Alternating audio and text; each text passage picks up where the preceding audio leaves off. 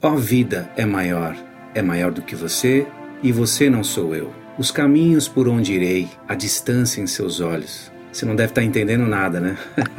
Mas eu já te explico. Esse trecho que eu acabei de recitar para vocês é o trecho de uma música, a tradução de uma música que a gente vai falar hoje aqui. Está começando por dentro da canção.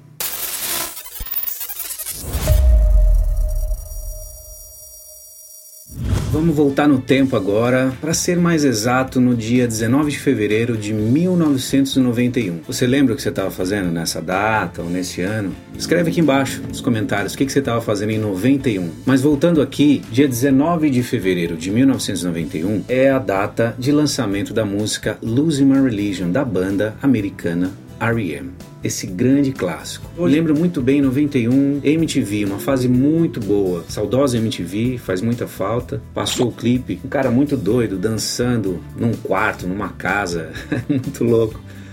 Hoje a gente vai estrear aqui um espaço para falar de música. A gente vai pegar a música e a gente vai desconstruir a música. A gente vai entrar literalmente na canção, escutar os canais separados, bateria, baixo, guitarra, curiosidades sobre a música, sobre a letra, como ela foi composta, algumas curiosidades nesse sentido. Vai ser uma viagem muito legal para a gente conhecer mais a fundo esse grande clássico da banda R.E.M. E como funciona uma gravação? Grava-se primeiro a bateria, depois o baixo, os violões, teclados, guitarras, backing vocal e por último a voz. É mais ou menos nessa ordem. Pode mudar, enfim, mas é mais ou menos nessa ordem. Essa música é o primeiro single do sétimo álbum da banda de estúdio que se chama Out of Time. A respeito do título da música, apesar de ter a palavra religion, ela não fala sobre religião. Essa expressão losing my religion, ela era muito utilizada no sul dos Estados Unidos para se referir quando uma pessoa perdia fé em algo ou em alguém. E nesse caso aqui, o Michael, que é o vocalista, se refere a um amor não correspondido. Por isso o título Losing My Religion que ele pegou essa expressão e colocou na canção. Então nesse caso aqui não tem a ver com religião, apesar da música ter meio que esse contexto, né? Parece que é, mas não. É no caso o amor não correspondido.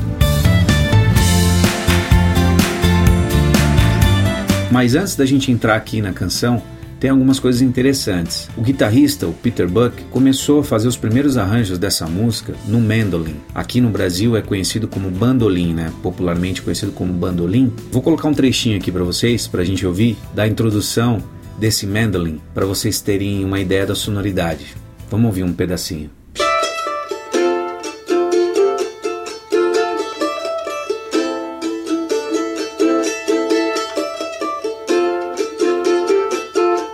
Muito legal, né?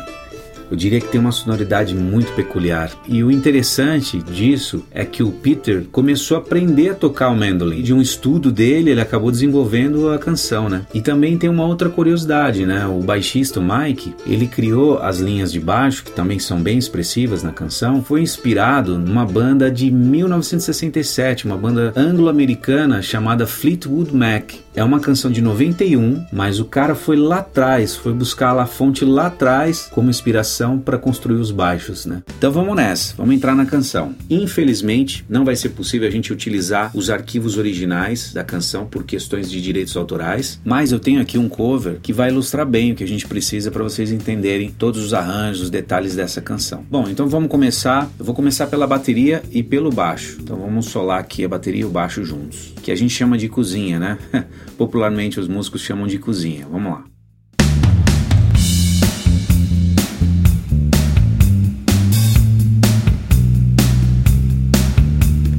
Aquela linha bem expressiva do baixo, né, que foi inspirado em Fleetwood Mac. Muito legal.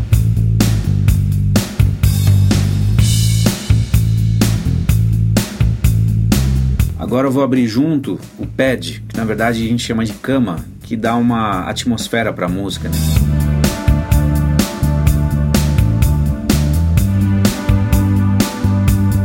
Agora eu vou abrir os violões. Eles estão dobrados, né, gravado em dois canais, um para cada lado. Agora eu vou abrir a guitarra junto com o violão. Fazendo a linha do mandolin, né? E agora eu vou abrir o mandolin. Os três juntos, guitarra, violão e mandolin.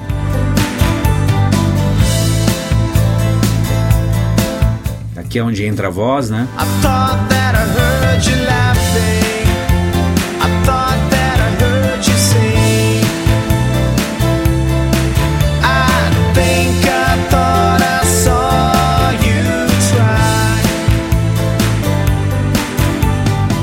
Então esse foi o primeiro episódio de Por Dentro da Canção. Foi muito gostoso passar esse tempo aqui com vocês. A gente ouvir a canção, solar os canais, entender os arranjos, foi muito gostoso mesmo. Espero que tenha sido uma experiência boa para você também, assim como foi para mim. Não esqueça de deixar nos comentários sugestões de músicas para os próximos episódios. Nos vemos então muito em breve no próximo episódio de Por Dentro da Canção. Até lá.